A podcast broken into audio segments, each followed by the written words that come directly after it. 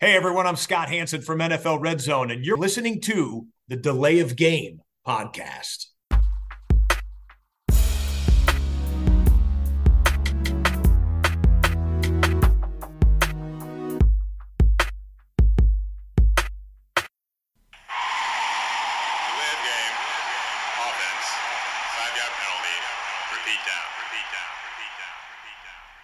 Hallo, liebe Footballfreunde, herzlich willkommen. Hier meldet sich die Layoff Game, der Football Podcast, an diesem Dienstagabend, 14. November.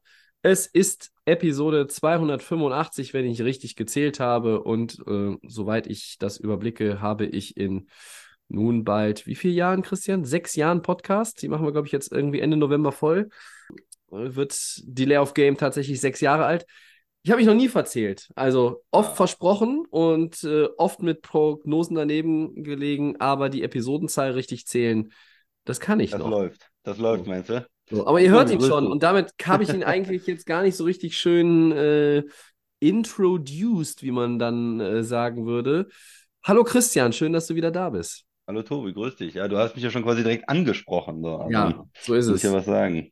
Ja. Ähm, der Christian ist am Start, ich bin am Start und äh, ich habe ganz viel Bier vom Geburtstag übrig und deshalb gibt es heute nichts äh, Extravagantes, aber dafür was Leckeres, nämlich äh, Schumacher Alt. Ich habe mir direkt die ganze Litersflasche hier hingestellt. Mal gucken, wie viel ich davon trinke. Rest kommt sonst nochmal in den Kühlschrank, weil die haben ja diesen schönen Verschluss. So, und was trinkt der Christian? Äh, Nochmal ein Füchschen Weihnachtsbier. Ui, Da okay. ist noch was da. Ja Das ist ja letzte Woche ange angekündigt, angepriesen und getrunken. Es war sehr lecker und ich äh, habe das nochmal. Das ist gut. Hast du, hast du dir da einen Sechser gekauft, einzelne Flaschen, oder hast du tatsächlich einen ganzen Kasten bei dir zu Hause stehen? Es gibt einen Kasten, Tobi. Einen ganzen Kasten, okay. Ja. Ja.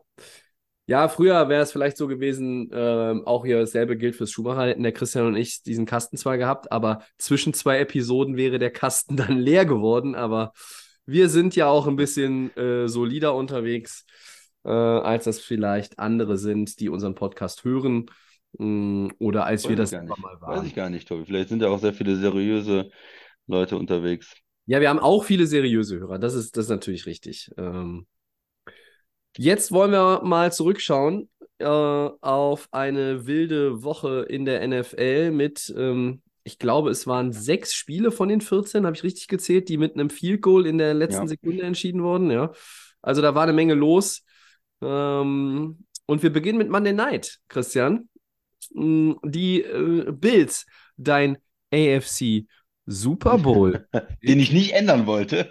den du nichts ändern wolltest, Ja. weil du ja auch nichts von den Denver Broncos hältst und dir wahrscheinlich gedacht hast, also, mir fliegt das bis nächste Woche nicht um die Ohren, aber die Buffalo Bills haben tatsächlich ihr Heimspiel gegen diese Denver Broncos in letzter Sekunde verloren, aufgrund eines Field Goals, das wegen einer Strafe nochmal wiederholt worden ist, weil die dusseligen Bills zwölf Mann auf dem Feld hatten. Und so wurde aus dem 22-21 ein 22-24. Zwei Fragen an dich, Christian. Ist die Zeit gekommen, um die 5-5 Bills jetzt offiziell abzuschreiben? Und ist es vielleicht auch an der Zeit, Denver und Sean Payton mal richtig Respekt zu zollen für das, was sie da zuletzt gemacht haben? Also ich fange mal mit der zweiten Frage an. Äh, Okay. So viel Respekt ähm, habe ich da nicht. Ich habe mir das äh, zweimal angeguckt sogar und mir das jetzt eben nochmal in der Zusammenfassung nochmal vom Spiel angeguckt und muss sagen, es war ein, einfach kein guter Football insgesamt von beiden Teams. Ich will mal beide Teams dafür kritisieren, da es war ziemlich viel Murks, ähm, wa- was die gespielt Murks. haben, ja. Murks ist Ja, ein schönes Murks. Wort, habe ich schon lange Murks nicht mehr gehört. Murks. Da war viel, ähm, ja, allein Buffalo, die hatten zwei Interceptions von äh, Josh Allen und drei Fumble. Ja, das sind fünf, fünfmal äh, da ja mehr oder weniger ein Turnover möglich gemacht. Die hatten dann vier. Einmal hat äh, Cook, glaube ich, selber den, den nochmal wieder, äh, den aufspringenden Football nochmal wieder äh, bekommen. Aber das ist, das ist ja kein, keine solide Spielweise. Beispiel, vor der Halbzeit, ja, du bist 12-8 hinten mit vier Punkten, okay, du versuchst noch ein Field Goal zu machen, er wirft einen Pick und erlaubt dann äh, Denver noch das, das Field Goal zu machen. Das sind dann, ist ein Sechs-Punkte-Swing und von einem erfahrenen Quarterback erwarte ich, dass er zwar versucht noch was zu machen, wenn möglich, aber auch genau so konservativ ist, dass nichts mehr passieren kann, dass ich nicht noch selber Punkte kassiere, dass ich nicht 30 Sekunden vor Ende der Halbzeit, äh, 37 Sekunden waren es, glaube ich, noch einen Ja. Pick werfe und Denver die Möglichkeit gebe, da noch zu scoren. Das darf dir nicht passieren. Das ist Mist, das ist Murks, das ist sloppy, ja, das ist Sloppy. kein, kein vernünftiger, ähm, guter Football. Und genauso, aber auf der anderen Seite Denver auch. Die geben am Ende dann äh, den Touchdown ab. Die ähm, spielen halt besser äh, als, als die 70 Punkte, die sie gegen Miami kassiert haben. Okay, dafür kann man ihnen Respekt geben, dass sie da Ja, nicht. schlechter, schlechter als das kann man ja auch eigentlich nicht mehr Genau, spielen. dass sie da nicht äh, auseinandergefallen sind und die Saison abgeschrieben haben. Und auch Russell Wilson sieht zumindest besser aus als letzte Saison. Trotzdem ist das für mich jetzt keine Bärenleistung. Der hatte jetzt mal 190 Yards, ja, äh, der ist auch wieder viermal gesackt worden. Ähm, da war die Situation am Ende, äh, versuchen dann in den letzten zwei Minuten noch das Field Goal möglicherweise zum Sieg. Aber Kommentatoren sagen schon, jetzt, jetzt darf man nur keinen Sack kassieren. Vorsicht, äh, Bills blitzen. Und was passiert? Blitz, Sack, äh, da war, hatten sie fast dann äh, das Field Goal nicht mehr hingekriegt. Äh, dann, dann ist noch mal eine Situation, Buffalo kommt mit der Pass-Interference dann. Das heißt also, da, da hat sich immer ein Fehler an den anderen. Äh, die einen haben Fehler gemacht und sind außerhalb der Field Goal-Reichweite. Die nächsten machen wieder eine Pass-Interference. Äh, die Denver verschießt dann das Field Goal am Ende, wo man sagt, okay, jetzt haben sie es vergeigt. Aber du hast es dann schon gesagt, Buffalo da mit der Strafe, sie kriegen eine zweite Chance, kommen noch ein bisschen näher ran und machen das Field Goal dann. Also das ist ja eine, eine Verkettung von Fehlern gewesen und, und kein guter Football, wo ich jetzt sagen müsste, ich bin beeindruckt von Denver, was die spielen. Ähm, das sieht richtig gut aus und äh, ja, die sind ernst zu nehmen äh, in den Playoffs. Vielleicht kommen sie da irgendwo hin, Wildcard, ne? Sie sind jetzt da irgendwo wieder ein bisschen dran. Da kann man auch, wie gesagt, die Saison ist nicht komplett auseinandergefallen, also einen gewissen Respekt gibt es da schon. Also nicht, also Sean Payton hat nicht das Team verloren nach diesen, Ja, nach ja, dieser, ja, nach diesen äh, Niederlagen und so weiter, sondern das sieht, die hängen sich schon rein, aber ein gutes Footballteam, trotz der Siege, ja, die haben auch gegen Green Bay zu Hause gewonnen. Ich weiß, dass die haben jetzt in Buffalo gewonnen, okay, aber guter Football war das für mich von beiden Teams nicht. Tobi, deine Meinung, was hast du da gesehen? Ja, ich ich möchte da jetzt zu dem Spiel gar nicht äh, groß was anderes sagen, weil ich würde mich da prinzipiell ähm, mit draufklinken. Ich, ich fange auch mal mit Denver an. Ähm, ich zolle ihnen schon ein bisschen Respekt und auch Sean Payton, weil dieser 0-3-Start mit diesen 70 Punkten, die sie fressen gegen die Dolphins, die war dann 1-5. Ja, das ist dann eigentlich, und, und rund um die Trade Deadline obendrauf, darf man nicht vergessen, hieß es eigentlich gefühlt, also alle sind available für ein Trade, hat man so, also Den wollte einige haben, den Receiver, den Receiver, Ne? ja. ja, also haben einige Journalisten geschrieben. Denver hat gesagt, ja, wir nehmen vielleicht äh, hier den Hörer ab und hören uns für viele Spieler was an, aber die haben jetzt nicht selber gesagt, wir scherbeln alles irgendwie über die Theke und sagen auf Wiedersehen 2023. Das war nun nicht der Fall. Ähm, am Ende ist da gar keiner mehr gegangen, ähm, zumindest nicht an dem Tag der Trade Deadline. Da wurden noch viele Namen gerüchtet, aber ähm, Denver hat es geschafft mit drei Siegen, darunter jetzt Siege gegen die Chiefs und gegen die Bills. Das sind ähm, Signature Wins, das sind, äh, das sind Statement Wins. Ähm, was du dir dafür kaufen kannst, steht auf einem anderen Blatt Papier. Und das waren jetzt auch vielleicht nicht die besten Leistungen, weil auch die Gegner einen schlechten Tag hatten. Und Buffalo, Signature Win, naja, vielleicht ist in drei Wochen die Zeit abgelaufen, wo man sagt, äh, oh, gegen Buffalo ein Win, das ist, ist schon, schon was Besonderes. Also es scheint jetzt schon nichts Besonderes mehr zu sein. Die haben fünf von zehn Spielen verloren. Ähm, aber Denver hat etwas getan, was man in meinen Augen schon ihnen hoch anrechnen muss, ähm, weil man, oder zumindest ich das Gefühl habe, dass in Denver quasi alle um ihren Job fürs nächste Jahr spielen. Habe ich so das Gefühl. Die haben, klar haben die alle Verträge, dann die Spieler, ja. Aber irgendwie wirkt es so, äh, als würden alle 53 Mann auf einem Einjahresvertrag spielen und Denver würde sagen hinterher, so, pass mal auf, ihr stellt euch jetzt alle in eine Reihe und ihr kriegt jetzt irgendwie so eine Karte. Rot, du bist raus äh, und blau, du darfst jetzt nochmal irgendwie äh, dich an den Tisch setzen und mit uns sprechen. Es wirkt so, als würden die jeden Stein umdrehen. Ähm, und es wirkt so auch auf mich, als hätten sie irgendetwas im Sinn, was ein, ein, ein Umkrempeln des Teams mit sich bringt. Du kannst aber natürlich nicht Russell Wilson haben und versuchen, den hinzubiegen und dann sagen, wir gammeln jetzt drei Jahre rum äh, auf, auf äh, Raiders-Niveau oder, oder auf Bears-Niveau und drehen dann wieder irgendwie in die richtige Richtung ab. Nein, nein, das muss ja schneller gehen. Und äh, viel ist ja geopfert worden an Draftpotenzial für Russell Wilson, für Sean Payton, das wissen wir. Ähm, und dafür kommt insgesamt zu wenig bei rum. Das stimmt, also ist immer noch so. Aber du hast es eben gesagt, sie sind plötzlich in Starkdistanz zu den Wildcard-Plätzen. Sie haben die Saison nicht abgeschrieben. Äh, sie, Tobi, sie, also ich habe eben 5-5 gesagt, 4-5 sind sie. Ne? 4, 5. Sie haben noch keine ja, ausgeglichene 4, 5. Ja, ja, aber sie sind mit 4-5, 4, 5 Jahren auch nah dran, ne? Ja, ja, ja. Also zumindest nicht so In weit. Schlagdistanz so, Ja, ne? Schlagdistanz. So, und ähm, man muss auch sagen, drei der fünf Niederlagen, die Denver hat, waren mit drei Punkten oder weniger. Sie haben ein Spiel mit einem Punkt verloren, eins mit zwei Punkten und eins mit drei Punkten. Das sind ja auch so die, immer diese Themen. Da, das ist eine Nuance vielleicht und dann gewinnen die diese Spiele. Hätten sie vorher die gewonnen, hätten sie vielleicht jetzt nicht die gewonnen. Das ist immer so eine Milchmädchenrechnung. Die haben auch 70 Punkte gegen die Dolphins kassiert. Ich, haben wir, haben wir, wir haben auch gegen glaub die Jets verloren haben wir, haben wir 10. glaube ich, jede Woche schon thematisiert in diesem Podcast. Ich Ja, gut, dann komme ich mit dem Argument, sie haben mit 10 gegen die Jets verloren. Ja, das haben sie, das ist richtig. So. Ja, ich, wie gesagt, ich will Denver jetzt auch nicht stark reden, aber man sieht schon, es ist, sie haben die Saison nicht ab, einfach abgeschrieben, sondern sie haben einen Prozess in Gang gesetzt, der längst nicht zu Ende ist. Äh, Und sie haben auch noch vier Gegner über 500, aber vielleicht sind das eher die Teams, die, die, die sie dieses Jahr schlagen können. Ähm, ich sehe sie keinesfalls in den Playoffs, so wie du. Also das, das, dafür ist einfach die AFC äh, zu, zu stacked und da sind zu viele Teams. Aber ich sehe schon, äh, dass man ihnen da ein bisschen Respekt zollen müsste. Sie kriegen von mir auch Respekt für das, was sie momentan machen. Und Russell Wilson, ja, wenig Yards eigentlich, ne? Aber 18 Touchdowns und vier Picks. Und dann guck mal von den vermeintlich großen Quarterback-Namen, wer vier Picks oder weniger geworfen hat in der Saison. Da finde ich nicht Ja, so. ne, Jordan Love hat schon 10, ne? Ja. Wenn du jetzt einen ein großen großer Name. Quarterback ansprichst. ja. Und dann sind wir eigentlich, und das ist die perfekte Überleitung, äh, Josh Allen, äh, Christian. Ja. Äh, mit mindestens einem Turnover in sechs aufeinanderfolgenden Spielen. Ähm, elf Interceptions, 14 äh, Giveaways hat er dieses Jahr. Damit führt er traurigerweise die Quarterback-Liste an. Ähm, aber es ist nicht nur Josh Allen, oder? Wie siehst du es? Warum ist Buffalo so im Sumpf? Warum ist Buffalo so im, im Sumpf? Das ist eine schwierige Frage. Also es hat ja damit angefangen, dass sie viel Verletzte auch in der Defense haben, wichtige Spieler, die ähm, ausfallen. Und das konnten sie nie so richtig kompensieren, aber die Defense so schlecht. Aber die Offense läuft auch nicht so richtig. Ne? Sie versuchen dann das äh, Running Game in, ins Spiel zu bringen, aber wenn du, wenn du fumbles, dann, dann nützt dir das auch nichts. Ne? Äh, so, warum kann jetzt ein Cook nicht mehr den, den Football richtig festhalten? Weiß ich nicht.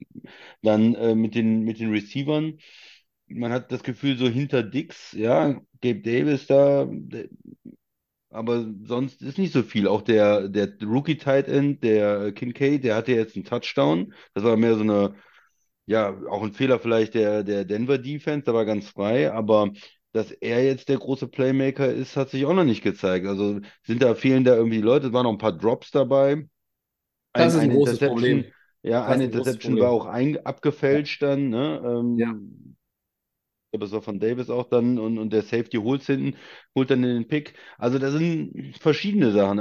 Allen spielt aber auch nicht so gut, muss man sagen. Da sind da für mich auch Fehler drin, wie, wie dieser Pick vor der Halbzeit. So ähm, zu, zu, zu viel Risiko. Ich, vielleicht denkt er, er muss zu viel machen. Ne? Man hat dann auch manchmal bei so Quarterbacks die Situation, es ist so ein bisschen Krise, man hat ein paar Spiele verloren oder steht schlechter da, als man müsste in der Saison. Es läuft nicht so und dann versucht man zu viel zu machen, versucht es rauszureißen, versucht, ähm, ja.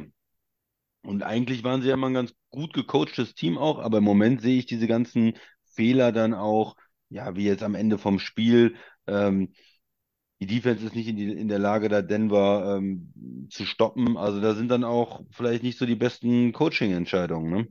OC, OC ist gefeuert. ja. Ja. Bills haben äh, Ken Dorsey gefeuert. Wenn du mich fragst, wo sind die Gründe, ne? Da scheinen auch die, die Bills die Gründe zu sehen, ne? Ja. Also, Ja, sehen, sehen Sie.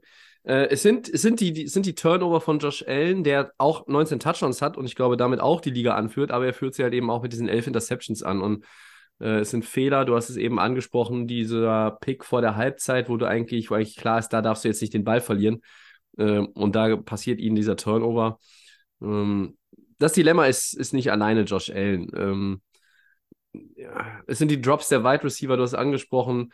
es ist auch so ein bisschen diese Transformation, die sie versucht haben, Josh Allen und Ken Dorsey, äh, vom, vom diesem Dual-Threat-Quarterback mehr noch hin zum Pocket-Passer. Ähm, die ist nicht erfolgreich. Letztes Jahr hat Josh Allen dann die Dinge also wirklich selber in die Hand genommen. Und mit die Dinge meine ich A, den Ball und B, das Spiel, ja, oder, oder, oder den, den Drive. Ähm, das ist weniger geworden. Äh, vielleicht geht ihm das auch so ein bisschen ab. Ähm, aber wir wir reden über ein Team, das 3-1 stand und nach dieser Niederlage zum Auftakt gegen die Jets ja richtig aufgedreht hat eigentlich, ja. Und ähm, dann hatte man schon das Gefühl, Buffalo ist da, die melden sich jetzt an. Ähm, ja, mir fehlt, mir fehlt bei Josh Allen das, das Funkeln in den Augen, mir fehlt die Leichtigkeit auf dem Spielfeld, die fehlt aber bei vielen Bildspielern.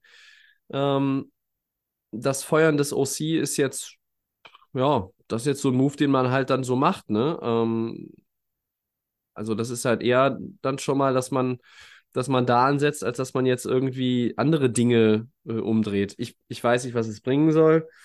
Ähm, ich habe mir die Pressekonferenz hinterher angeguckt, Christian, und äh, Josh Allen ist mittlerweile, ähm, auch deshalb meine ich das mit dem Funkeln in den Augen. Er, letztes Jahr, als es nicht lief, war er auch so richtig auf Krawall gebürstet. Da hat er Kontra gegeben.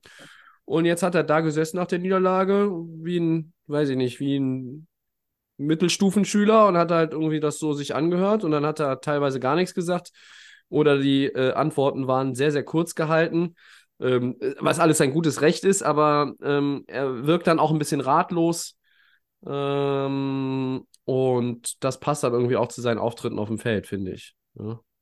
Ähm, alles in allem, ja, ist das äh, schlecht momentan, was Buffalo abliefert. Und äh, die Gründe sind sicherlich vielschichtig. Josh Allen ist einer davon. Ja, würde ich, würde ich zustimmen so. Ähm, ja, es sind, glaube ich, ganz viele verschiedene Gründe. Wir haben ein paar jetzt angesprochen. Es ist nicht so die eine Sache, wo man es dann festmachen kann. Es ist auch von Woche zu Woche ein, ein Stück weit unterschiedlich. Ne? Ja, also sehr, sehr einsilbig, irgendwie so kurz, kurze Antworten und dann, und dann irgendwann auf die Frage, ähm, was man denn, was man denn irgendwie, wo man ansetzen müsste, sagt er dann, I don't know. So. Also, und das ist, das ist, ich finde, das ist entlarvend und das ist irgendwie, klar bist du genervt, aber ich meine, dann mach's doch bitte so wie andere und geh nicht zur Pressekonferenz. Also Stefan Dix hat dann wieder die Schnauze gehalten und ist dann einfach nach Hause gefahren. Ähm, und diese Szene mit dem Field Goal am Ende, Christian, du hast zwölf Mann auf dem Feld, das ist einfach, das kann nicht sein. Weißt du, selbst wenn, wenn sie das hingekriegt hätten, sie hätten einfach nur mit elf da stehen müssen. Das Field Goal ist ja vorbeigegangen. Äh, und das ist ja nicht vorbeigegangen, weil der Will Lutz gezählt hat und äh, gesehen hat, oh, das sind ja oh, zwölf, oh, dann schieße ich einfach mal blind drauf. Ja. ja. So. Äh, und wenn du das Ding dann gewinnst, dann gewinnst du das wirklich ugly, aber du gewinnst es. Und dann bist du anstatt 5-5, bist du dann 6-4.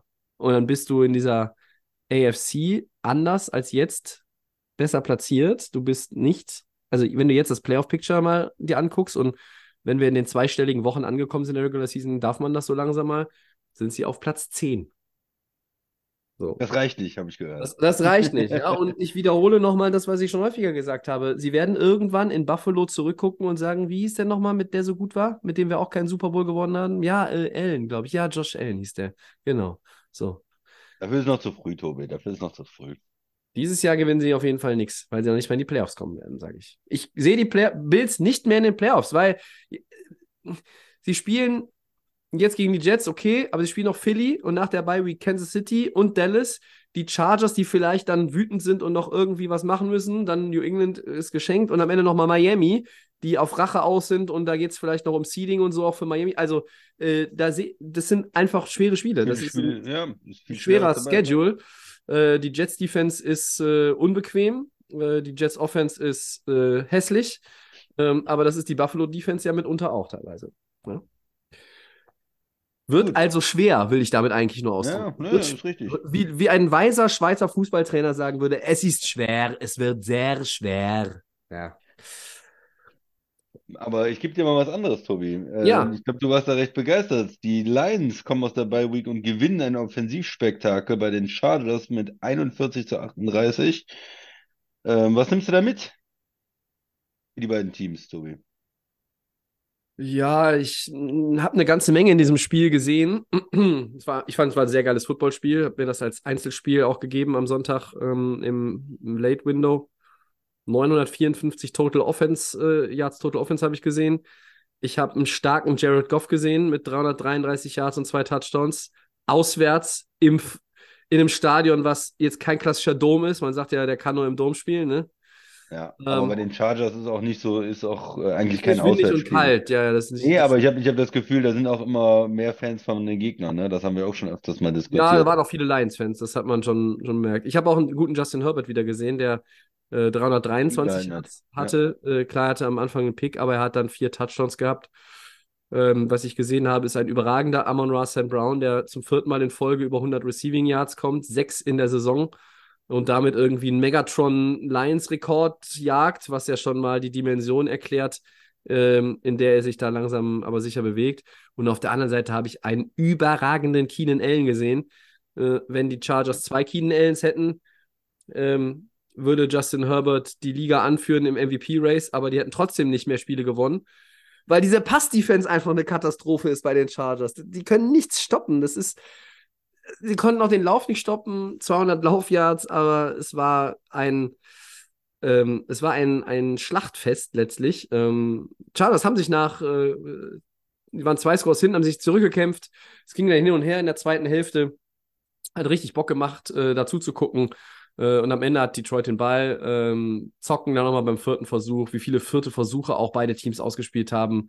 Äh, und bei Brandon Staley ist es irgendwie mit Pippi in der Hose und wenn Dan Campbell zum vierten und zwei aufruft, äh, dann steht er da wie ein Bulldozer an der Seitenlinie und der, das, wenn du den siehst an der Seitenlinie, weißt du schon, dass es ein First Down wird, weil er so überzeugt von seiner O-Line und dem Play ist, was, er, was da gecallt ist, dass du weißt, dass es funktionieren wird. Das ist absurd. Ähm, und der Christian, ja, Tobi, und du gewinnst es damit. Ja, Ja, das man muss ja sagen. Das ist genau die Sache. Man sieht, äh, die Chargers scoren auch die ganze Zeit in der zweiten Halbzeit. Die hatten, glaube ich, was ich, fünf Touchdowns in Folge oder fünf Drives, wo sie gescored haben, auf jeden Fall in Folge. Und du sagst, okay, Moment, wir können, wir geben jetzt nicht dem Star Quarterback auf der anderen Seite die Chance, das Spiel zu gewinnen am Ende.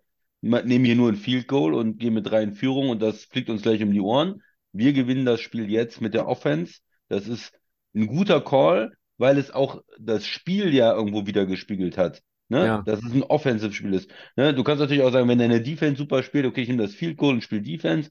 Und in dem Fall ist es ganz klar, nee, wir gehen dafür, wir holen die Yards, dann schön hinsetzen, der Quarterback, und am Ende das Field Goal nehmen.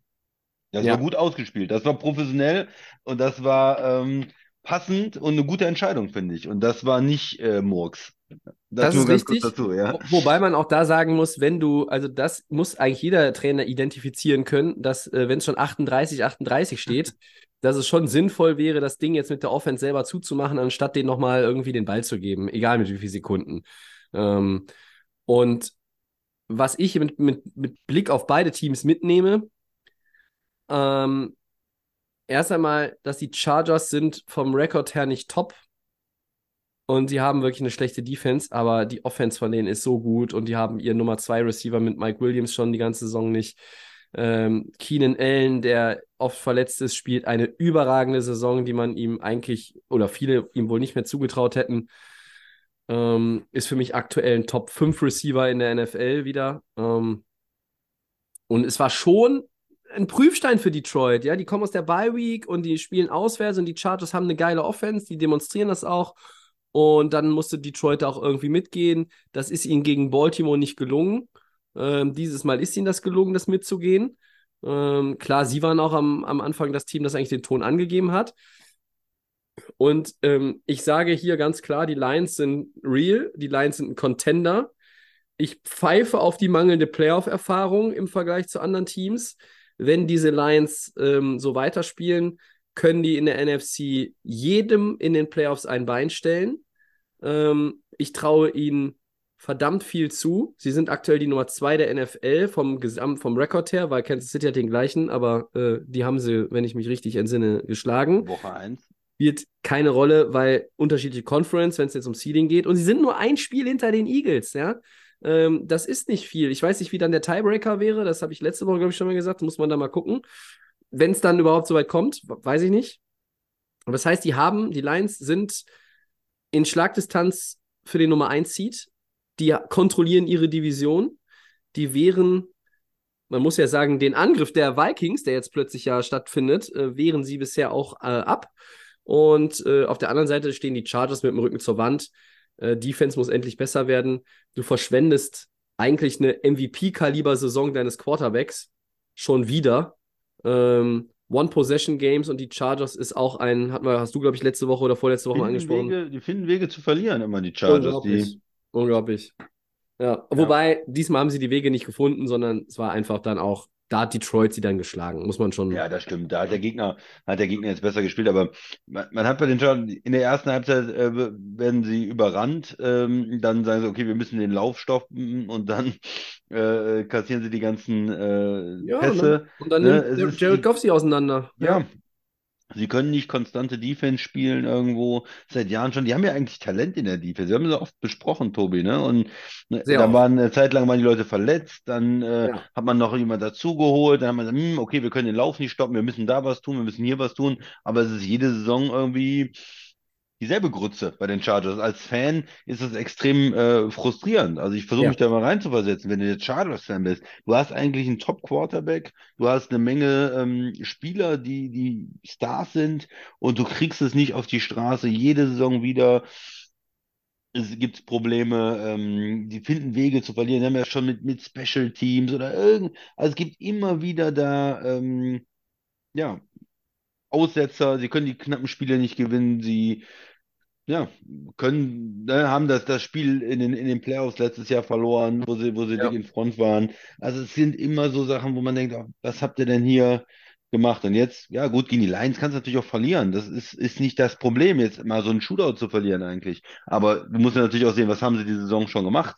Und dann bist du natürlich hinten dran in der AFC. Du Ja. hast viele starke äh, Mannschaften.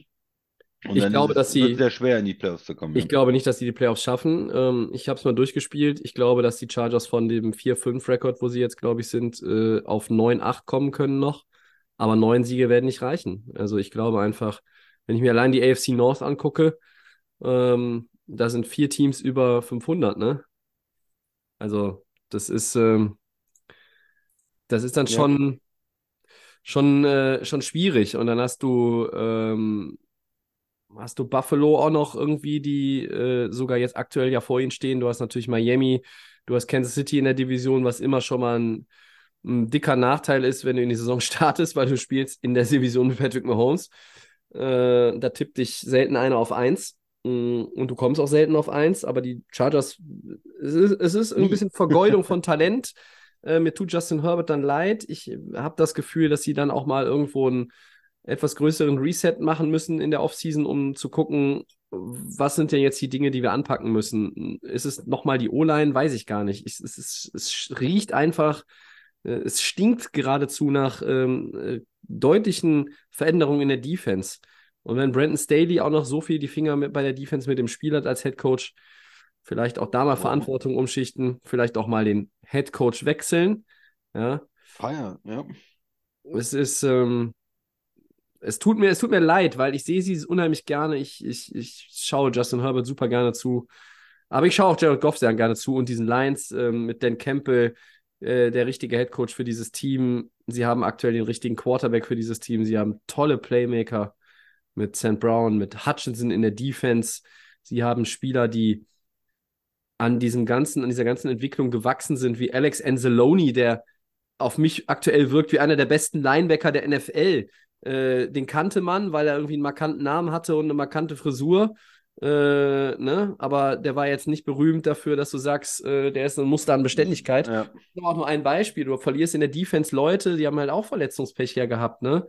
Ähm, äh, aber dann sind halt auch andere Leute, in Camp Sutton, äh, alle gehen halt irgendwie, werden ein Stückchen größer, aber das bringen dann auch die Siege mit sich. Und die haben die Chargers nicht. Ähm, dieses Spiel haben sie nicht selber weggeworfen, sondern sie wurden einfach dann bezwungen ähm, von einem Team, was einfach diese drei Punkte besser war an dem Tag. Es war ein geiles Footballspiel. Ja, und immer die Antworten hatte, ne? Vierter und eins, dritter und eins, gutes Play-Calling. Du hast ja auch gesagt, man hat dieses Selbstbewusstsein, die haben das im Moment, es läuft und dann, du, du, er hat das, das richtige Play, ja? Und die Chargers denken, oh, jetzt kommt der Lauf und dann ist es ein Fake und es ist der Pass und es ist wieder drin oder es ist der Lauf und, und sie können es nicht stoppen. Und die waren immer einen Schritt dahinter, die, das ganze Spiel. Ne? Die Defense der Chargers ja. war immer dahinter. Und er hat sich dann umgestellt und war dann trotzdem wieder einen Schritt weiter dahinter. Also das, das war schon cool. Und Ben ähm, Johnson macht einen super Job als Offensive Coordinator in Detroit. Fand ich, fand ich schon. Habe ich ja. ja. extra hier auch notiert, Play Calling für, die, für die Lions. Und ähm, gut. Und da bin ich auch gespannt, egal wie weit äh, es für die Lions die Saison gehen mag. Also, ob dieser Offensive Coordinator dann nächstes Jahr immer noch Offensive Coordinator in Detroit ist, ähm, für das Team und die Entwicklung dieses Teams würde ich es mir wünschen. Aber er ist natürlich ein heißer Kandidat ähm, und es wird offene Head-Coaching-Stellen geben ähm, im Frühjahr. Das ist. Äh, ich glaube, das war das Spiel, was ähm, Romo auch kommentiert hat, ne? Ja. Und ja. das ist, finde ich, auch immer noch, also es ist noch wenn du ein gutes Spiel hast und gute Offense und dann hast du noch einen guten Kommentator, der auch was erklären ja. kann dazu, war ein paar Mal auch wieder richtig getroffen, hat er schon vorher gesagt, jetzt aufpassen, da kommt was und so wird's, so wird's gemacht und das ist das Play. Ähm, das macht, da, da lernt man was über Football. Das macht mir auch mal nochmal Spaß. Das stimmt. Haben ein bisschen Kritik bekommen, dass sie nachgelassen hätten, also in den USA, ne? Ja, in ja, ja. gab es ein bisschen, aber ich glaube. Das war Vintage. Das Spiel fand ich, fand ich wieder richtig gut gemacht. wieder in die richtige Richtung, ja. ja. So, das zum Abschluss dieses ähm, ähm, Topics noch eine kleine Exkursion in Sachen Kommentatorenlob. Und dann hätten wir noch eine Headline aus Woche 10. Ja, da packen wir mal zwei Siege in eine Headline, Christian, zwei, mhm. zwei Ergebnisse. Was kam denn für dich überraschender? Der 30-27-Sieg der Houston Texans bei den Cincinnati Bengals, äh, bei, den, bei den eigentlich ja heißen Bengals oder das 33-31 der Cleveland Browns bei den Baltimore Ravens. Die Ravens mal wieder, ja. Ja, wir haben schon vorher jetzt in den letzten Wochen gesagt, dass die Texans schwer zu spielen sind. Die Bengals hatten einen Lauf, aber die Texans haben ja auch ihren eigenen Lauf so ein bisschen. Ne? Und Stroud ist, ähm, spielt einfach wie ein Top 10 Quarterback äh, im Moment. Ja? Vielleicht, vielleicht sogar besser, wie ein Top 5 Quarterback. Ich weiß es nicht, aber er spielt richtig gut. Und von daher, dass das ein knappes Spiel werden kann, hatte man vielleicht schon erwartet der anderen Seite auch Ravens, Browns. Die Browns, wir wissen einfach, durch die Defense können die immer was leisten. Ich würde sagen, vor allen Dingen dadurch, dass man den Anfang gesehen hat. Der Anfang war ja erstmal ein Pick Six für Cleveland. Ja, so fing das Ganze ja an. Und ähm, von daher, dass in diesem Spiel, wo die Ravens die ganze Zeit vorne sind eigentlich, das Spiel eigentlich dominieren, mehr oder weniger, dass dann ähm, Cleveland das noch gewinnt, dass die zu einem Comeback fähig sind mit der eigentlich schlechten Offense, die sie bis jetzt diese Saison ha hatten, mit dem äh, Watson, der erstmal einen Pick Six geworfen hat, das hat mich dann doch äh, mehr überrascht. Also ich gehe da mit, ähm, mit den Browns bei den Ravens. Das, dass die eine Führung, die Ravens, die auch ja, gut aussehen, ähm, die ja in einer starken Defense gespielt haben, zuletzt mit einem starken Pass Rush, dass die so eine Führung aus der Hand geben, ein Spiel zu Hause verlieren. Ähm, ja, Überraschend. Ja, die haben ein paar komische Niederlagen in dieser Saison. Immer wenn die Ravens verlieren, sind das auch äh, irgendwie komische Spiele, überraschende Spiele. Aber das ähm, hat mich gewundert. Was ist bei dir, Tobi? Äh, ja, ich habe erst einmal gedacht, die Texans unterstreichen mit dem Sieg, wie positiv ihre Entwicklung in dieser Saison bereits ist. Ne? Manchmal ist das ja äh, irgendwie, kehrst mit dem Besen raus, Demico Ryans kommt rein, Headcoach mit Stallgeruch, damals von Texans gedraftet, ne? Von 49ers dann gekommen. Äh, war klar, sie machen mit ihren, mit ihren Picks auch irgendwie äh, etwas natürlich Richtung Quarterback, wählen dann CJ Stroud, weil Bryce Young die, ja, für viele ja obvious choice dann Nummer eins weg war. Ähm, hatten dann diesen Move gemacht, äh, auf drei hochzugehen, ne, äh, für Will Anderson. Und ähm, trotzdem sind das alles so Sachen, die ja dich nicht über Nacht zu einem Team machen, das jetzt irgendwo in einer starken AFC oder noch nicht mal in der eigenen Division zwingend richtig viel Aufmerksamkeit generiert und, und irgendwas, irgendwas in den Gang setzt schon. Und manchmal geht es dann einfach aber schneller. Und es gibt dann auch wieder Rückschläge, die wird es bei den Texans auch geben, aber momentan sehen sie einfach aus wie ein gutes Footballteam. Ich habe eben das aktuelle ähm, Power Ranking von The Athletic gesehen. Da sind die Houston Texans auf 10. Ja, das ja. ist kein, äh, vor, letztes Jahr hättest du gesagt, das ist ein Druckfehler, ja, und wäre es auch gewesen, aber es ist keiner. Ähm, das ist ein gutes Team. Ähm, und ich fand diesen Sieg nicht komplett unerwartet, also er war jetzt nicht so, zumal du auch in dem Spiel ja, ähm, das lief ja äh, viel für, für Houston, die waren ja, lief ja vorne, gut, ja. aber die gewinnen gegen die heißen Bengals, obwohl sie drei Turnover hatten. Ähm, und wenn du den Turnover-Battle verlierst, aber das Spiel gewinnst, dann musst du diszipliniert sein, du musst nervenstark sein. äh, Und das, das haben sie gemacht. Die Bengals kommen dann von diesem Rückstand zurück. Das Spiel ist ausgeglichen. Houston gewinnt es dann auch am Ende mit dem Field Goal.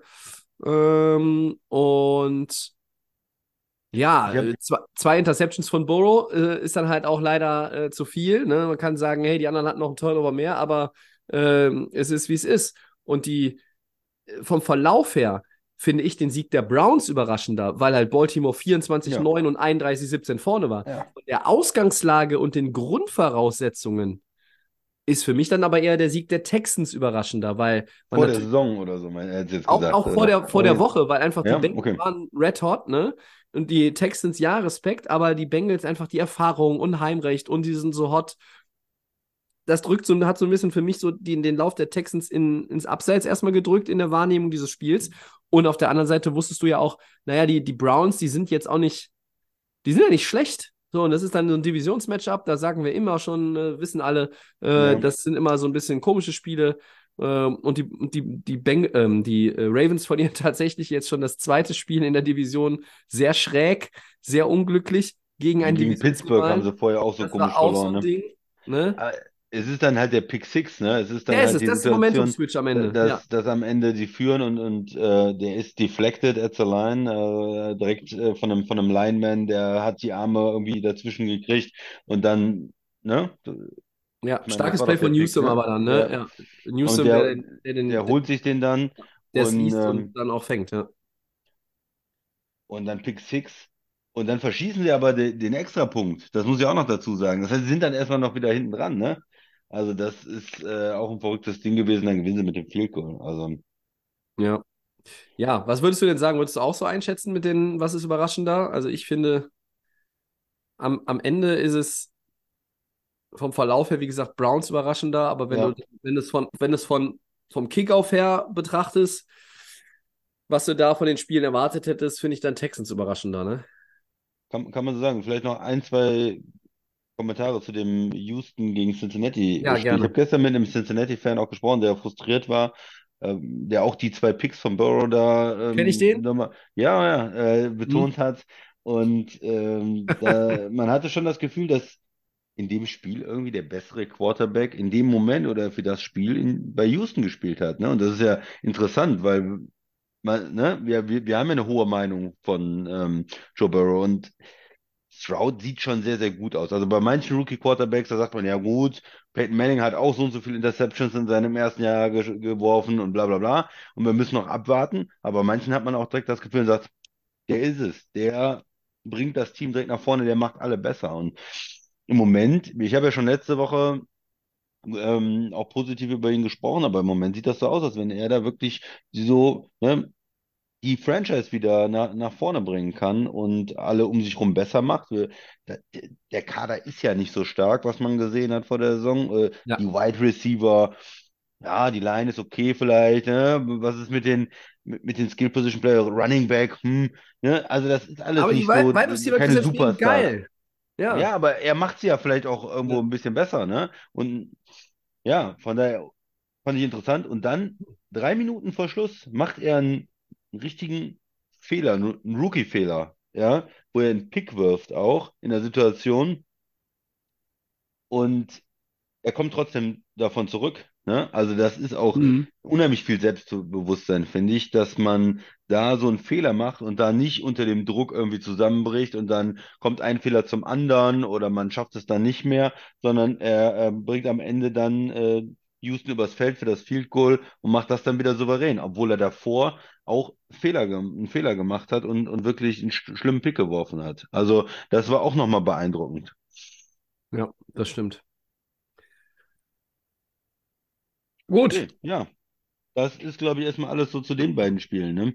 Also, Ja, ich denke. Ja, ich bin Ja, auch irgendwie schon auf diesem, auf diesem Hype-Train CJ Stroud mit, mit drauf. Also ich finde es wirklich, finde es wirklich gut, was, was er da spielt. Ich finde generell gut, was Houston macht. Dann sehe ich halt so Noah Brown, der irgendwie da über 100 Ja. was ich, Yards irgendwie pflückt. Ich sehe Tank Dell. Ähm, natürlich sind die alle nicht so konstant wie ein Amon Rasen Brown oder ähm, weiß ich nicht, äh, andere Receiver in der, in der Liga, äh, Tyreek Hill oder Travis Kelsey auch. Ähm, aber die, die, äh, die Ausreißer nach oben sind schon viele. Ähm, und das führt dann auch dazu, trägt mit dazu bei, dass du halt schon fünf Siege hast, ne? Ja. Wir haben. Gehen wir ein weiter und gehen Ja. ins Two-Minute-Warning. Ähm, jeder spricht zwei Minuten über ein Thema seiner Wahl oder auch mehrere Themen, was uns so in den Sinn kommt. Der andere muss zwei Minuten lang die Knappe halten und darf dann hinterher nochmal seinen Senf dazugeben. Ähm, Christian, deine zwei Minuten würden jetzt starten. You're on the clock. Ja, wir haben jetzt viel über gute Spiele gesprochen, über die spannenden Spiele gesprochen. Ich muss auch mal die schlechten Spiele nochmal reinbringen. Ähm, die gab es auch. Und zwar das Frankfurt-Spiel, Tobi. Ähm, die Colts äh, haben gegen die Patriots gespielt und das war schwierig anzuschauen. Da waren Field Goals, ähm, auch äh, ja, schlechter Football und dann gerade äh, haben wir ja viele New England-Fans auch in Deutschland, äh, die auch in Frankfurt waren und da muss man sich ansehen, wie äh, ja, dein Quarterback gebencht wird, Mac Jones, der eine schreckliche Interception wirft am Ende und Bill Belichick, der Imperator, sagt, weg mit dem Quarterback für den letzten Drive, äh, spielt dieser Seppi, der Backup, und der wirft dann auch noch eine schreckliche Interception. Das ist so das doppelte Desaster einfach gewesen. Ähm, ja, also der, der war auch Fassungslosigkeit an der, an der Seitenlinie. Also egal mit welchem Quarterback New England da geht, äh, es ist ein Desaster. Sie verlieren das Spiel gegen die Colts. Sie sind das schlechteste Team im Moment in der AFC vom, vom Rekord, nur zwei Siege. 2-8 sind sie, glaube ich. Und das heißt, da ganz schwere Zeiten irgendwo ähm, in, in New England, die jetzt erstmal, ja, gucken müssen, wie weit hoch kommen wir im Draft. Es sind auch viele schlechte Teams in der NFC, also ist noch nicht so sicher, dass sie einen der Top-Quarterbacks kriegen.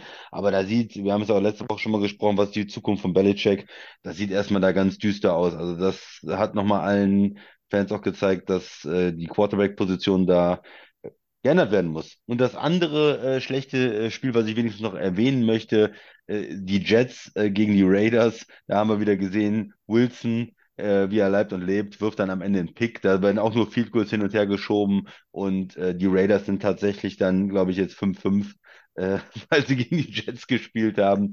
Äh, zwei Mannschaften, die auch einen fiesen Football gespielt haben. Da ähm, Sunday Night war das ja, glaube ich. Äh, Musste man sich als Europäer vielleicht nicht angucken, musste man vielleicht nicht wach bleiben für. Ja, sehr schön, Christian. Schönes Two-Minute-Warning. Ähm, die schlechten Spiele, über die muss man auch reden. Ja, damit haben wir die Frankfurt Games jetzt, glaube ich, auch abgehandelt. Ähm, ja. Gibt es dazu nichts nicht zu sagen. Ich, mir fällt dazu auch nicht viel ein. Es war ugly. Minshew gegen Mac Jones. Das ist doch das Quarterback. Am Ende ist der will. großartige Bailey Zappi. Zappi gegen es ist, es ist ein Graus. Ja. ähm, aber New England-Fans ne, waren 20 Jahre lang ähm, ja. on top on, of the world quasi und ich glaube nicht, dass sie 20 Jahre lang durchs Tal laufen müssen, äh, aber vielleicht ein paar Jährchen. So, dann bin ich dran. Ja. Okay. Dann äh, hast du eine Uhr oder soll ja, ich? Ich bin, bin dabei. Ich habe zu viel geredet und zu wenig mich um die Uhr gekümmert. Ja, ich, ich gehe. Es, geht, äh, es geht jetzt los. Kleinen Moment. Werfe, werfe den Blick, äh, so viel sei schon mal ver verraten, ich werfe den Blick nicht zurück, sondern ich richte den Blick nach vorne. Äh, und zwar werde ich ihn in den Richtung April richten. Den Blick. Geht los. Football-Fans wissen. Genau. Football-Fans wissen, was im April ist. Der Draft ist im April. Und die Spekulationen, äh, die sind natürlich in vollem Gange, auch wenn sich die Draft-Order noch 48 Mal verändern kann und wird. Ähm, schauen wir doch mal, wie die Draft-Order-Stand heute ist. Chicago hätte die Nummer 1, das ist nämlich der Pick von Carolina. Dann wären die Giants an 2, die Patriots an 3, die Cardinals an 4 und die Bears an 5. Noch einmal. So. Wer macht das Rennen? Wer sind die Top-Picks? Und äh, da redet man natürlich viel über Caleb Williams, den Quarterback äh, USC, der kein ja. äh, fetten, fettes Bowl-Game spielen will, weil USC zu viele wichtige Spiele verloren hat. ähm, und so ein bisschen seine Magic abhanden gekommen ist. Da wird dann schon darüber geredet, ist er wirklich die, der Nummer 1 Overall-Pick. Auf der anderen Seite bleibt noch die, immer diese Sache, er muss sich nicht zum Draft anmelden dieses Jahr, er kann noch im College bleiben. Da wurde ja viel kolportiert, ob Caleb Williams dann äh, aufgrund der Draft-Order sagt, nee, also äh, das Thema Nummer 1, das gefällt mir nicht. Angeblich will er irgendwo hin, hat er irgendwie eine Liste, äh, zu denen zum Beispiel die Giants gehören würden. Ähm, bei Chicago ist natürlich, wenn sie die Eins wären, und da sind ja mo momentan zwei Picks im Spiel, ihr eigener und der von den, von den Panthers. Was passiert mit Justin Fields? Ist er ihr Mann? Wird er getradet? Würden sie Caleb Williams nehmen? Ist Caleb Williams, wenn er zum Draft sich anmeldet, der Quarterback Nummer 1? Oder ist es vielleicht Drake May, der Quarterback von North Carolina, der äh, sehr, sehr uh, on the rise ist in letzter Zeit?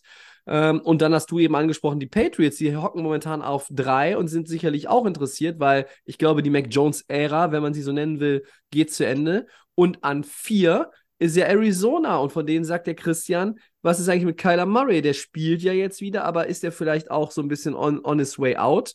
Dann käme auch da natürlich nochmal Quarterback irgendwie rein. So, Das waren deine zwei Minuten, Tobi, ja. ja. Und ich stelle fest, ich hätte eigentlich noch zwei Minuten gebraucht, weil ähm, es ist ja tatsächlich so, wenn du dir das jetzt anguckst, du kannst einen Case finden, dass alle diese vier Teams unter diesen Top 5 an Williams und oder May interessiert sein müssten. Ne? Ja.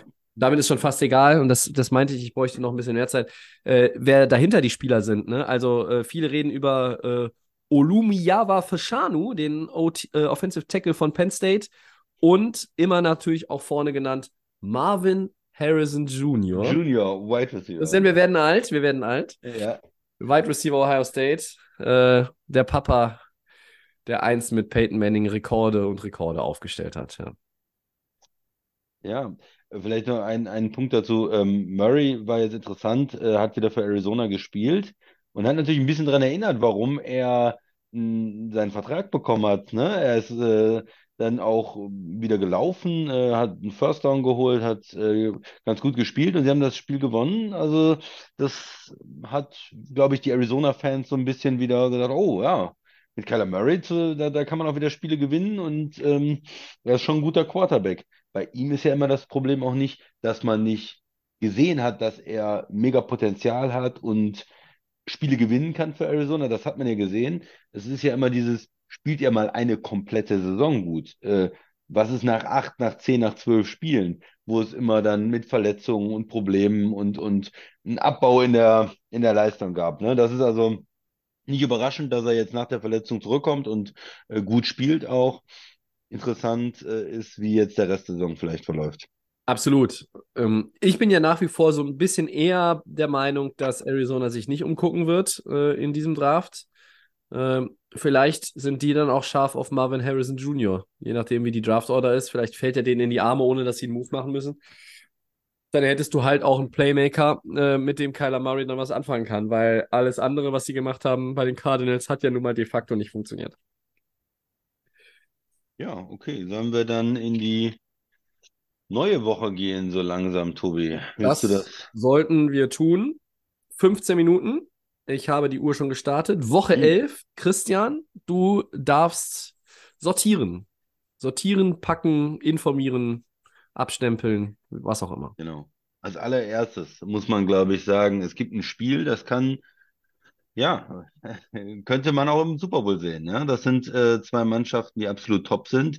Es spielen die Eagles gegen die Chiefs in Arrowhead äh, Monday Night ist das. Ja? Ja. Das heißt also da, äh, das ist ein absolutes Topspiel. Ne? Beide Mannschaften ähm, sind in ihren Conferences wieder oben dabei. Die Eagles führen äh, die souverän an. Äh, Chiefs haben vielleicht insgesamt die Saison noch nicht ganz so gut gespielt, aber das ist doch ein, das ist ein Hammerspiel. Das will man sehen. Ähm, da fragt man sich, wie gut spielen die Eagles jetzt? Äh, ja, was, äh, was, was kann Hurts im direkten Duell mit Mahomes machen? Äh, die gute Chiefs-Defense diese Saison, kriegen die Druck da ähm, auf die Eagles O-Line auch? Können die da äh, was machen? Ja, also das wird ein spannendes Spiel von zwei Top-Teams, die ja überall Rematch. Playmaker auch haben, ne? Ja, Rematch von- ist es, Ja, ne? Also es ist das Rematch vom Super Bowl. Die, die Playmaker sind die Kelsey Brothers gegeneinander. äh, auch wenn sie natürlich nicht äh, auf dem Feld gegeneinander unmittelbar spielen werden. Ja. Es ist Hurts gegen Mahomes, es ist ähm, Andy Reid, der Cheeseburger fressende Walross-ähnliche Supercoach, der schon gefühlt 40 Jahre im Business ist, gegen Gegen sein altes Team. Gegen, ja, gegen sein altes Gegen Team. alte Franchise. Nick Seriani, der einer der besten jungen Coaches der Liga ist. Es ist ganz, ganz viel. Ähm, Super Bowl Rematch natürlich irgendwie vielleicht das, was so am, am schillerndsten ist. Ähm, und es ist eine Möglichkeit, finde ich. ich. Deshalb wollte ich da jetzt auch eigentlich auch reingrätschen. Ich habe das Gefühl, dass es mal wieder Zeit wird, dass die Chiefs irgendwie mal so ein, so ein Statement setzen. Ja. Um, und, und deshalb eigentlich sind sie, sie sind ein bisschen, ah, wie soll ich es formulieren? Nicht unter Druck, aber ich glaube, sie sind ein bisschen in der Bringschuld, mal so langsam für die NFL-Welt. Ja? Mm, Sie müssen zeigen, äh, sind 7-2, äh, erstmal die, die ganze Konkurrenz hinten dran im Playoff-Seeding hinter sich zu lassen, die, äh, die nicht rankommen zu lassen. Ähm, sie wollen auch zeigen, dass in der Division nichts mehr anbrennt. Ähm, sie sind natürlich an einem, an einem First-Round-Buy interessiert und da würde so ein Sieg gegen die Eagles natürlich gut tun. Und es wäre auch nochmal so, ihr habt uns im Super Bowl nicht geschlagen und da gab es ja diese Kontroverse mit dem Call am Ende und so weiter. Und jetzt zocken wir euch zu Hause auch noch ab und äh, wir sehen uns vielleicht in Las Vegas wieder, aber äh, ja, dann zocken wir euch ein drittes Mal ab. Und das wäre, meine ich so damit, du müsstest jetzt mal wieder so ein Zeichen setzen. Weil von den Chiefs, die sind 7-2, man hat auch das Gefühl, die werden viel von der Defense getragen. Bei den Eagles kritisiere ich ja auch ganz gerne mal, ja, die sind 8-1 und die gewinnen ihre Spiele auch, die finden immer Wege zu gewinnen, während ja die Chargers nicht so Wege zu dominant zum Teil, ne? Ja, sie haben sich schwer getan, wenn man viele Spiele in sich betrachtet. Schwer getan, ist aber natürlich das Matchup schlechthin. Äh, in dieser Woche gebe ich dir recht. Äh, und auf Monday Night dann auch ähm, äh, National Television in den USA. Das ist da, da wo es hingehört. Und dann sieht der Amerikaner mal wieder was anderes als Denver und Buffalo. Ja. Und, äh, du kannst halt die Matchup, du kannst sagen, die, die, was ist mit der ähm, Kansas City Front, äh, wie viel Druck kriegen die auf, auf die Eagles O-Line, was sind da die Matchups zwischen den guten Spielern? Umgekehrt, ähm, wie, wie deckt man die Wide Receiver bei, bei Philadelphia? Ja. Und also, wie spielen die beiden Quarterbacks? Äh, Du hast das Coaching-Matchup abgesprochen, also da ist ganz viel drin, was da auch alles bekannte Spieler sind, ne? Wir kennen die alle, die haben ja schon die, die Playoff-Runs gehabt. Äh, Mahomes, äh, Star Power ist dabei. Ähm, ja, also da ist echt viel drin. Ich habe gehört, sogar auch irgendwie irgend so ein Tight End soll auch mit einer Musikerin zusammen sein oder so. Irgend so ist ein, irgend so ein so Tight End, ja, ja, der Ja. Mit, mit, mit irgendeiner nicht so ganz, äh, der- ich glaube, der Tight End ist erfolgreicher. Der hat, glaube ich, ich glaube, der hat auch mehr Platten verkauft als die, Mu- oder? Nee, irgendwas, ich bringe irgendwas durcheinander, ich weiß es nicht. Ähm, Christian, die Chiefs sind, sehe ich gerade, drei Punkte Favorit. Das würde mir als 8-1 Eagles-Team Stinken. mächtig stinken. Ja. Ja. Ist das so, ja. Also- Gut, zu Hause Also es gibt ja, es gibt ja immer so immer, kleine Nuggets als Motivation nochmal, so Ja, 3% ja. mehr Motivation, oder? Zu Hause wären sie Favorit, ja, oder? ja, man, man sagt ja immer, das ähm, Homefield sind drei Punkte ungefähr. Das heißt, das wäre dann ausgeglichen. In letzter Zeit sagt man vielleicht nur noch zwei, zweieinhalb, weil auch viele ähm, Mannschaften auswärts gewinnen, aber es ist, es ist relativ ausgeglichen. Es, äh, Im Prinzip wollen die Leute nicht gegen Mahomes setzen, zu Hause gegen Kansas City und äh, die Eagles haben die etwas bessere Bilanz und drei Punkte ist, ist ausgeglichen ungefähr. Kann man natürlich versuchen, sich ein bisschen mit zu motivieren, aber für mich ist es insgesamt ein ähm, ausgeglichen. Super spannend. Ich freue mich drauf. Einfach. Das ist, da freut man sich ja drauf und guckt, was passiert, was machen die Mannschaften. Und beide, beide Mannschaften kann man auch nicht abschreiben. Also wenn, wenn die einen führen, Kansas City mit Mahomes sowieso nicht, obwohl er jetzt nicht so viele gute Wide Receiver hat, aber Hurts auch mit den Receivern zusammen, ähm, die, die können auch wiederkommen. Ne? Also ich, ich bin echt gespannt drauf, wie es läuft. Ja, sonst machen die einfach 80 Mal für ein Yard Brotherly Shove, obwohl das geht nicht, da muss zwischendurch panten. Ähm, ja, äh, aber Christian, die anderen äh, Top-Spiele bewegen sich doch wahrscheinlich auch äh, auf deinem Zettel eher so im AFC North-Bereich, oder? Klar, genau, da können wir jetzt zu kommen. Also das fängt an schon mit dem Thursday Night Game, äh, was, was wir hier dann wahrscheinlich am Freitag uns irgendwie anschauen. Das sind die Bengals gegen die Ravens. Äh, das sind die beiden Verlierer von dieser Woche, die wir ähm, im ersten Segment ja drin hatten, die knappe Spiele verloren haben, ärgerlich irgendwie verloren haben. Und da geht es dann direkt weiter, ne? Also die Ravens äh, verlierst du dann zwei in Folge zu Hause äh, oder auf der anderen Seite die Bengals, die am Anfang der Saison schon verschiedene Spiele abgegeben haben, verlieren die jetzt wieder zwei, dann ist das Momentum komplett weg. Dann bist du ganz hinten in, ähm, in deiner Division erstmal, sind die Ravens komplett weg. Sehr, sehr wichtiges Spiel für beide Mannschaften Richtung Playoffs. Beide können sich das eigentlich nicht für leisten zu verlieren, aber einer wird verlieren. Das heißt also entweder Lamar oder Burrow werden da äh, ein zweites Spiel in Folge verlieren und ähm, da zeigt der Pfeil dann bei dem Team ganz klar nach unten. Also sehr, sehr interessant. Und das andere, ich fasse das mal direkt zusammen, in der Ja. der Division auch. Sonntag 19 Uhr, dann Steelers at Browns. Das sind die beiden Teams, die oft hässlich spielen. Die Steelers äh, weiß man auch nicht, wie die ihre Spiele zum Teil gewinnen, haben jetzt wieder äh, ein knappes Spiel gewonnen, äh, sind 6-3. Ja, und, und die Browns, äh, die haben, haben auch wieder gewonnen und sind da mit bei. Also, das sind so die beiden ähm, Mannschaften, die oft hässlich gewinnen mit guter Defense, auch die Browns vor allen Dingen. Und ja, die, die spielen dann gegeneinander. Die Offense auf beiden Seiten oft Stückwerk dieses Jahr, ne? Also sowohl äh, Watson, wenn er gespielt hat, als auch äh, Pickett ist ja, ja, jetzt nicht äh, unter den Top-Quarterbacks anzusiedeln. Ja, was denn den, den Browns natürlich ultra abgeht, ist einfach Nick Chubb, ne? Also, dass das, Ja. der fehlt an allen Ecken und Enden. Bei den Steelers ist halt einfach jetzt auch nicht ein, gut, die hatten auch irgendwie Receiver auf Injured Reserve am Anfang und so weiter, aber das ist halt eine ganz andere, anderes Kaliber. Ähm, und ich weiß auch nicht, wieso Pittsburgh 6-3 ist. Ja, die haben eine gute Defense, aber die haben einen Quarterback, der irgendwie jedes Spiel irgendwie auf mich den Eindruck macht, als käme er irgendwie gerade frisch von der Kommunion äh, irgendwie aufs haben Spielfeld. in allen Spielen weniger Yards gehabt als der Gegner. Das gab es Ja. noch nie, dass du dann Ja, das ist 6-3 irre. bist. Das ist irre. Das hatte ich nicht auf dem Schirm. Das ist wirklich irre. Äh, Und zu dem anderen Spiel möchte ich noch sagen, es ist also noch mehr als Browns Steelers. Ravens gegen Bengals. Das ist schon ein bisschen Playoff-Spiel. Mhm. Äh, Und das, und das im, im November, das Mitte November, das ist schon krass, weil wenn die Bengals es verlieren, verlieren sie den Anschluss in dieser Division und sie müssen sich, wenn sie in die Playoffs dann ja kommen wollen, und das wollen sie, ähm, müssen sie sich ja in der Division orientieren. Und jetzt, jetzt spielen wir das nur einmal durch. Egal wer Brown Steelers gewinnt. Der eine ist 7-3, der andere ist 6-4. Ja? Und wenn die Bengals gewinnen, dann werden sie 6-4 und die Ravens werden 7-4. wenn, wenn 7-4, weil die die Bye-Week noch nicht hatten. So, und dann würde sich das ja noch mehr, mit diesem Szenario würde sich das noch mehr zusammenschieben. Andersherum, Ja. wenn die Bengals es verlieren, ja, äh, dann wird es langsam eng, ähm, du weil fünf du, Niederlagen schon, ja. ne, und dann bist du zwei Siege hinter dem äh, Gewinner von Browns gegen Steelers. Äh, und dann wird das, wird das nicht einfach. Dann beißt dir dieser schlechte Start doch wieder in den Arsch. mh, mit Verzögerung. Also, das ist, ähm, ich bin fast geneigt zu sagen, in Richtung Playoffs, das ist ein Must-Win für Cincinnati. Auswärts gegen Baltimore, die angepisst sein werden. Äh, aber bei Baltimore ist ja auch nicht ausgeschlossen, dass sie auch noch gegen diesen Divisions-Opponent einfach auch wieder noch einen Weg finden, am Ende dieses Spiel aus der Hand zu werfen.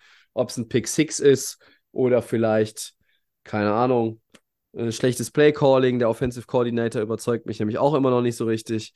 Ähm, zumindest nicht durchweg. Also, ja. Aber das In sind dem, definitiv die drei Spiele, äh, die wir jetzt angesprochen haben, auf die es äh, besonders zu achten geht, äh, gilt in dieser Woche. Ne? ja, eine, eine Frage, Tobi. Ja. In, in dem Zusammenhang, kann man sich vorstellen, die Dolphins gewinnen die, die East, aber Bills kommen nicht rein, hast du ja selber auch gesagt. Glaubst nicht dran. Ja. Chiefs gewinnen die West, da Ja. Raiders, Chargers Kommt kommen sonst nicht auch rein. rein? Ja. Ähm, die Jaguars Jaguars. gewinnen, gewinnen die South, Mhm. ja, und, und äh, kommen dann alle vier North-Teams rein? Haben wir vier Teams aus der, aus der AFC North? Oder ist das unrealistisch, weil die sich gegenseitig die Siege wegnehmen und es sind dann doch die Texans? Sind die das heißeste Ich wollte es gerade sagen. Ich wollte es Ne? gerade sagen. Also ich glaube, die Texans sind am Ende vielleicht der Profiteur, auch wenn sie, also vielleicht sind, ich habe ja eben gesagt, mit 9-8 die Chargers, wenn die Chargers 9-8 werden, kommen sie nicht rein. Vielleicht sind die Texans der große Profiteur, vielleicht sogar sind sie aber der Profiteur mit 9-8. Äh, ich weiß nicht, 10-7, mit 10-7, äh, weil wenn du, denn, denn diese, diese tolle AFC North-Bilanz insgesamt, ja, weil sind alle vier Teams über 500, die wird sich ja vermutlich nicht so durchziehen. Irgendeiner wird noch abfallen. Aber Stand heute, wenn ich mir das so angucke, ja, es ist möglich. Ich sage, es werden drei sein aus der AFC North, weil die Texans komplettieren das Ganze. Die Houston Texans kommen in die Playoffs mit einem Rookie-Quarterback, einem Rookie-Head-Coach und einem Team, das gefühlt ein Durchschnittsalter von 16,7 hat. Es ist, es ist ein Fest. Gewinn, gewinnen die dann auch noch die Division gegen die Jaguars? Oder Das glaube ich gehen? nicht. Ich meine, Jacksonville haben wir heute gar nicht drüber gesprochen, äh, sah wirklich katastrophal schlecht aus gegen die äh, 49ers. Ähm, die 49ers hatten, die sahen, Mit denen die waren, schön Schlitten gefahren, ne? die, ja, die sahen auch so ein bisschen aus wie die Piraten äh, in den Asterix-Filmen, bevor sie die Gallier sehen. Ne? Also mit den Messern zwischen den Zähne und über der Reling hängend und dann Attacke, äh, bereit zum Entern. Ähm, ja, so sahen die 49ers aus. In den letzten Wochen kam dann immer irgendwie Obelix vorbei und hat die 49ers dann geändert. Aber hier war das schon auch eine deutliche Nummer. Aber für mich, ähm, ja, ich möchte erstmal sehen, wie die Jags Jaguars das verpacken. Ich bin weiterhin äh, in, auf der Schiene, dass sie die Division gewinnen. Christian, ähm, bevor die Zeit hier ausläuft äh, Ja. in Segment 4, hast du denn auch ein schönes Kackspiel der Woche ausfindig gemacht? Und wenn ja, welches ist es? Mhm.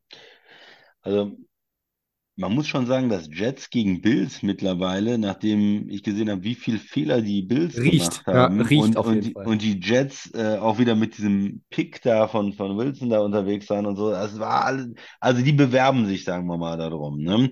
Aber trotzdem möchte ich noch ein anderes Team reinwerfen, äh, also die Giants gegen die Commanders, äh, mit den, mit den Giants, wie die äh, auch gespielt haben die sind bei mir auch ganz, ähm, ganz weit auf der Liste von Teams, die ich nicht sehen möchte. Hat natürlich auch was mit Verletzungspech zu tun, wenn dein Starting Quarterback nicht dabei ist, der auch nicht besonders gut ist, aber äh, Mm. mh, aber äh, Ja. also die Giants kann man sich jetzt auch nicht angucken. Die haben irgendwie noch, äh, habe ich mir aufgehört, die haben am Ende noch einen Touchdown gemacht, dann sah es nicht ganz so schrecklich aus von der Offense, aber das war dann gegen die äh, dritte Garde da von Dallas oder so. Da hatten 17 Punkte am Ende, aber eigentlich war das ähm, Ass-Kicking.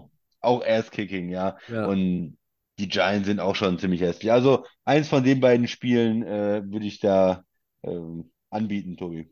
Ich wäre mir sicher gewesen, dass du sagst, äh, Commanders gegen Giants, das ist das Schrottspiel. Ja, Hm, Ich habe noch ein Spiel, was ich hypen möchte. Äh, gut. äh, und tatsächlich mal wieder ein bisschen mehr hypen möchte.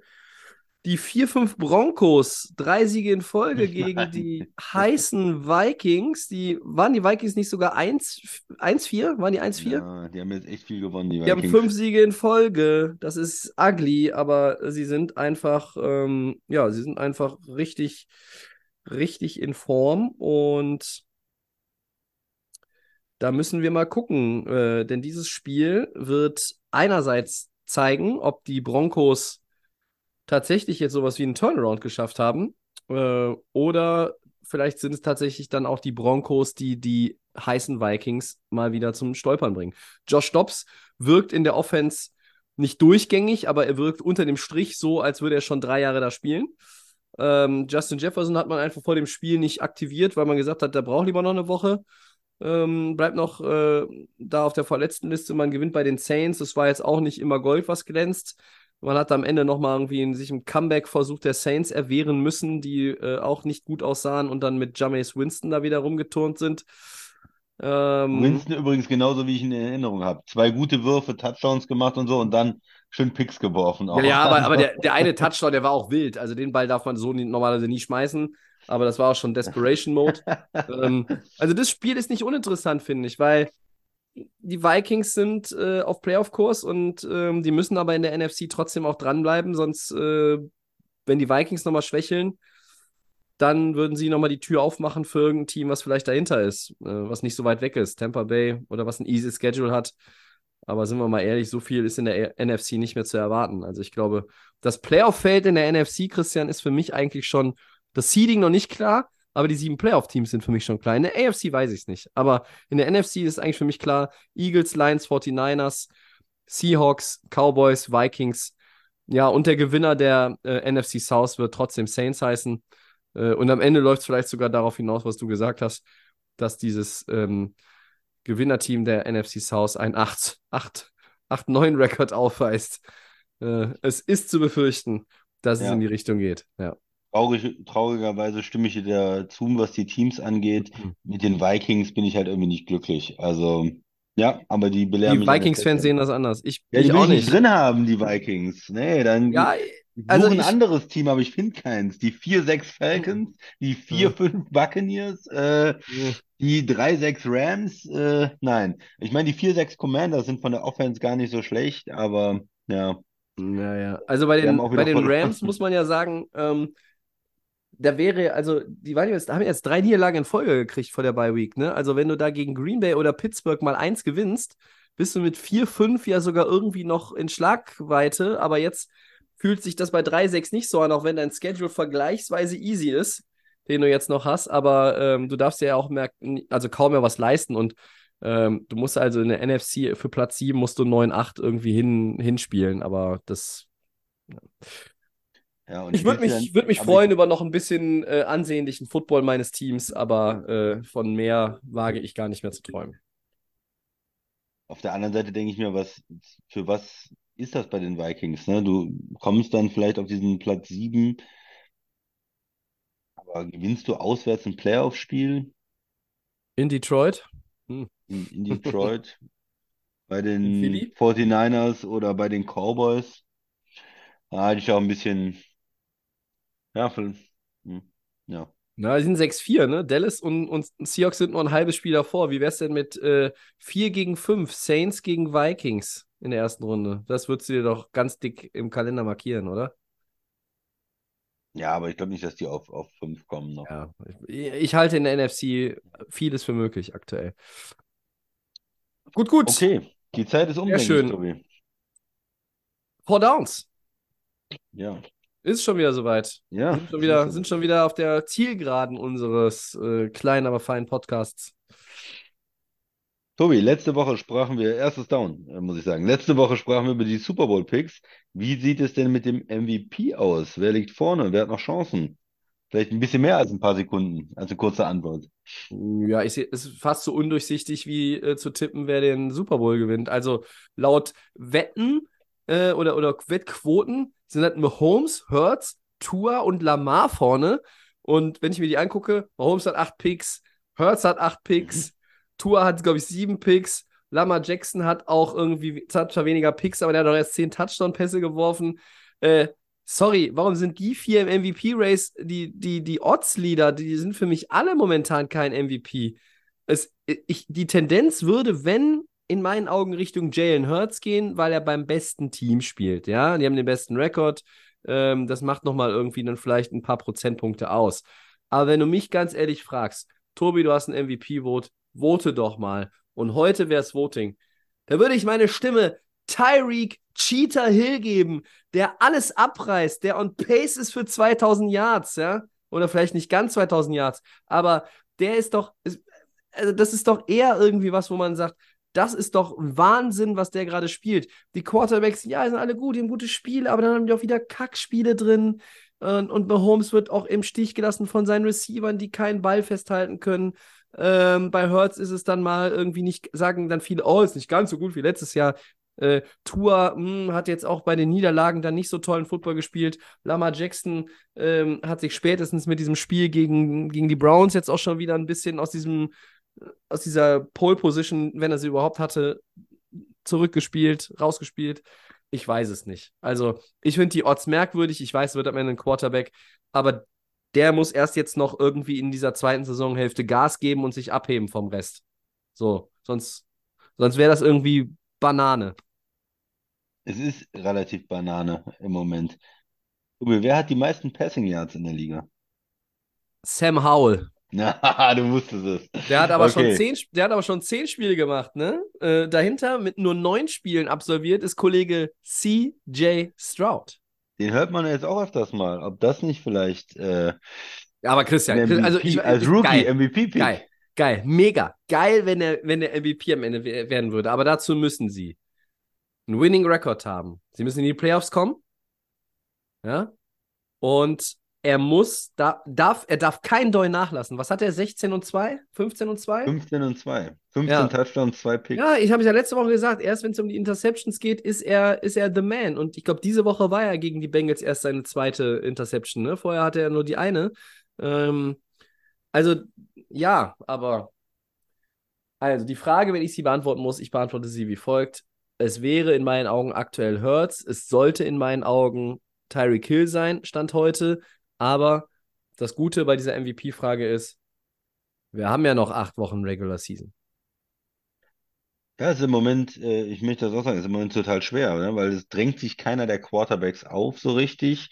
Alle haben irgendwie, kann man, vielleicht ist Tua statistisch dann insgesamt der, der Beste vielleicht, auch mit den, wie die Miami Offense äh, zum Teil gespielt hat. Aber da, wo sind da die Qualitätssiege, ne? Wo ist da, das braucht ja ein MVP auch, so diese Sachen, äh, wo er einen anderen starken Quarterback schlägt und ne, äh, Nummer eins zieht, ist immer am besten und ähm, weiß ich nicht, nur drei, vier Niederlagen in der Saison.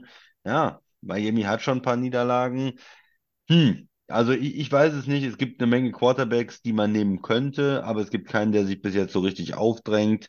Äh, Mahomes, der eigentlich, weil er, das ist ja so die allgemeine Meinung, äh, der ich mich auch anschließe, der beste Spieler der Liga ist, der beste Quarterback der Liga ist, der immer auch in dieser Diskussion sein könnte, aber es fehlt dieses Jahr irgendwie die Stats, die Offensive Power äh, bei den Chiefs, äh, auch die Wide Receiver, äh, die sein Leben ein bisschen einfacher machen.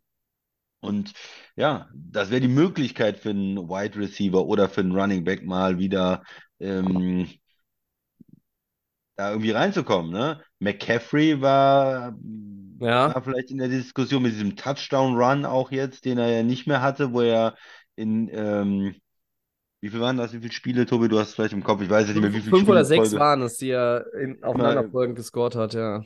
Ja, ja, ich glaube noch mehr. Ich glaube, es waren wesentlich mehr. Der war Was mehr? mit über saisonübergreifend und, und mit Playoffs und so. Es waren, glaube ich, noch wesentlich So, ja, mehr. ich bringe irgendwas durcheinander mit, äh, glaube ich, dem Streak von, äh, von Amon Russell Brown. Ja. Also er hat auch sie- 750 Yards jetzt, aber neun Touchdowns. Aber es ist auch nicht so, dass man jetzt sagt, dass das reicht, reißt alles ab. Und ja, beim Receiving Yards, klar, da, da brauchst du, glaube ich, einen Rekord. Also ähm, Ach so, 17 Spiele natürlich, 17 Spiele. Ja, ne, das war Ja, genau. mhm. Und das 18. wäre es dann gewesen für den Rekord, glaube ich. Und das hat er jetzt dann ja nicht bekommen, äh, nicht gehabt.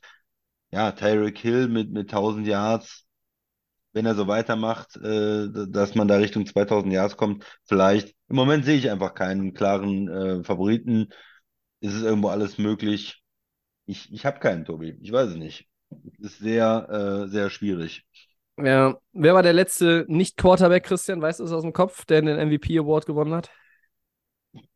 Ein Running Back, ähm, Alexander damals für Seattle. Äh, Es Nee. war Ja, wer? tatsächlich, ähm, ja, der war 2005. Äh, danach kamen aber nochmal Running Backs. 2006 LaDainian Tomlinson Ah. und 2012 Adrian Peterson. Ah, Peterson hat auch gewonnen. Ja. Okay. Und wer war denn der letzte Defensive Player, der MVP geworden ist? Hier. Äh, letzte Defender. Ja, also ich meine, ich gucke das jetzt gerade auch nochmal irgendwie, äh, der, ähm, Ray Lewis oder so? Für die Mm. Ravens damals? also ich meine, es wäre 2000er Lawrence Taylor gewesen. Ich Taylor meine, es wäre Lawrence Taylor her. gewesen, 1986. Ja, das ist Ähm, schon, schon ein paar Jahre Warum ich das anspreche, Christian, ist, warum, warum nicht Miles Garrett? Der ist, Ja. der ist, also der ist ein Unterschiedsspieler par excellence. Er führt die Liga mit äh, 11 Sacks an. Ähm, er ist, glaube ich, in der Lage, Richtung 20 zu gehen, Richtung 20 Sacks. Er braucht ähm, natürlich eigentlich, sagen wir auch mal bei Receivern, er braucht schon einen, ähm, einen All-Time-Season-Record, um wirklich dann ernsthaft diese Option zu haben oder diese Chance zu haben, eine faire Chance zu haben. Und selbst dann wird es wahrscheinlich ein Quarterback. Aber wenn die Quarterbacks weiter so rumdümpeln, warum nicht Miles Garrett? Ja, also, äh, wenn Cleveland so weiterspielt und am Ende irgendwie 11, 12 Siege vielleicht hat oder also 11, 6 ist oder so und er hat über 20 Sacks, sehe ich den als einzigen neben Tyreek Hill, der kein Quarterback ist, der da im, im Rennen bei mir vorne liegen würde. Aber Ja, aber sie müssen dann zumindest die Division, glaube ich, gewinnen. Äh, also auch die, ja, Browns. auch möglich. Also ich meine, lass mal Cincinnati jetzt gewinnen und die gewinnen gegen Pittsburgh, dann Ja. sind die Browns dran, drauf und dran. Und ja. Gut, also wir halten fest, MVP-Race sehr offen aktuell und äh, die Quarterbacks noch nicht. Da hebt sich keiner so richtig ab. Zweites Down und damit sind wir bei den Game Picks. Letzte Woche übrigens 1-1. Du hast New Orleans und äh, San Fran gehabt äh, und nicht Minnesota und Jacksonville. Ich hatte Minnesota richtig. nicht 2-2? Hm? Bitte? Ist es da nicht 2-2 oder so? Oder also Nee, wenn, 1-1. Du warst 1-1 letzte Woche und ich war 1-1 letzte Woche. also wir hatten nur zwei Picks, nicht drei. Richtig. Ja, wir Ah. haben ja den Super Bowl-Pick noch gehabt. Den Ah, können wir noch nicht okay. bewerten. Wobei. Hm. da habe ich dir schon Minus aufgeschrieben, weil er bei Buffalo geschrieben Ah. ist. Ja. So. Also, zweites Down, Game-Pick. Äh, und da sind wir schon wieder bei der AFC North Ravens gegen Bengals. Hm, Das ist doch ein schwerer Pick, oder? Oh ja.